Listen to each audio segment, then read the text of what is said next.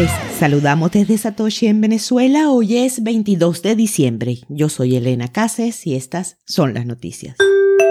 El Salvador compra 21 Bitcoin el día 21 del último mes del año 21 del siglo XXI. El anuncio lo hizo el presidente Nayib Bukele en una serie de tweets el martes por la noche. Bukele dijo que hizo la compra a las 21, 21, 21 y señaló que la superficie terrestre de El Salvador es de 21.000 kilómetros cuadrados. El presidente publicó una captura de lo que parece ser una pantalla de teléfono con una serie de transacciones pequeñas, la más grande por 5 Bitcoin, por un total de poco más de un millón de dólares, diciendo, tengo el recibo.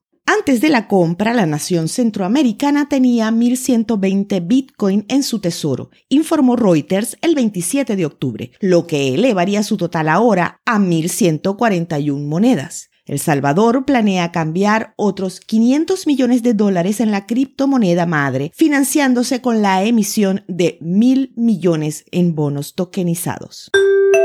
Panamá busca salir de la lista gris del Gafi. Panamá ha generado incertidumbre en el ecosistema Bitcoiner tras comunicar su intento por salir de la lista gris del Grupo de Acción Financiera Internacional, mejor conocida como Gafi. En 2022 se cumplirán tres años desde que el país figura en este listado global que registra a los países que presentan deficiencias en la lucha contra el lavado de dinero. El Gafi ha determinado parámetros estrictos para regular el ecosistema de Bitcoin recientemente. Hace dos meses publicó una guía con recomendaciones tales como disminuir las transacciones peer-to-peer, ver y controlar las operaciones con criptomonedas y censurar las transferencias a cuentas no recomendadas. Ángel Raquel Velasco, la directora de la Superintendencia de Bancos de Panamá, dio a conocer que para la revisión que hará el GAFI en enero de 2022 es espera salir de la lista gris, algo que genera dudas sobre la regulación de las criptomonedas. La funcionaria advirtió que ya han conseguido cumplir los parámetros que les exigía el ente regulador, incluso sobre las remesas.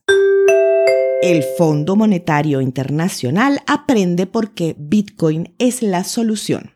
En una presentación dirigida a la institución, Jack Mallers expuso los beneficios de Bitcoin como red monetaria global a los principales problemas del sistema bancario y cómo con esa red se pueden resolver todos esos inconvenientes. La exposición, que data del pasado 2 de diciembre, pero se hizo pública este martes 21 de diciembre, establece como grandes aspectos a mejorar la velocidad, la transparencia, los costos, la falta de interoperabilidad del sistema actual y la poca accesibilidad para los usuarios. Actualmente, argumenta Mallers, el proceso de transacciones transfronterizas depende de muchos intermediarios entre quien envía y recibe. Esto hace que todo sea lento y costoso. Para el ejecutivo de Strike, Bitcoin suma beneficios, descentralización, interoperabilidad y el hecho de que esta red trabaja 24/7. Por ejemplo, el empresario de 27 años remató la idea con un planteamiento tajante, y cito, Bitcoin ofrece pagos superiores. Es la red monetaria más impresionante en la historia.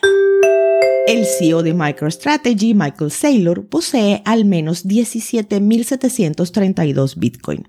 Michael Saylor reveló un supuesto alijo personal de Bitcoin con un valor de 866 millones de dólares. Según un informe de Markets Insider, Saylor dijo en una entrevista de noviembre con The Information que además del objetivo de su compañía de acumular Bitcoin, él también tiene objetivos similares. Saylor nunca ha vendido ninguno de sus Bitcoin y en general no cree que deba hacerlo según el informe. El empresario dijo que prevé un precio de 6 millones por moneda en el futuro, un aumento de 12.000% sobre los niveles actuales.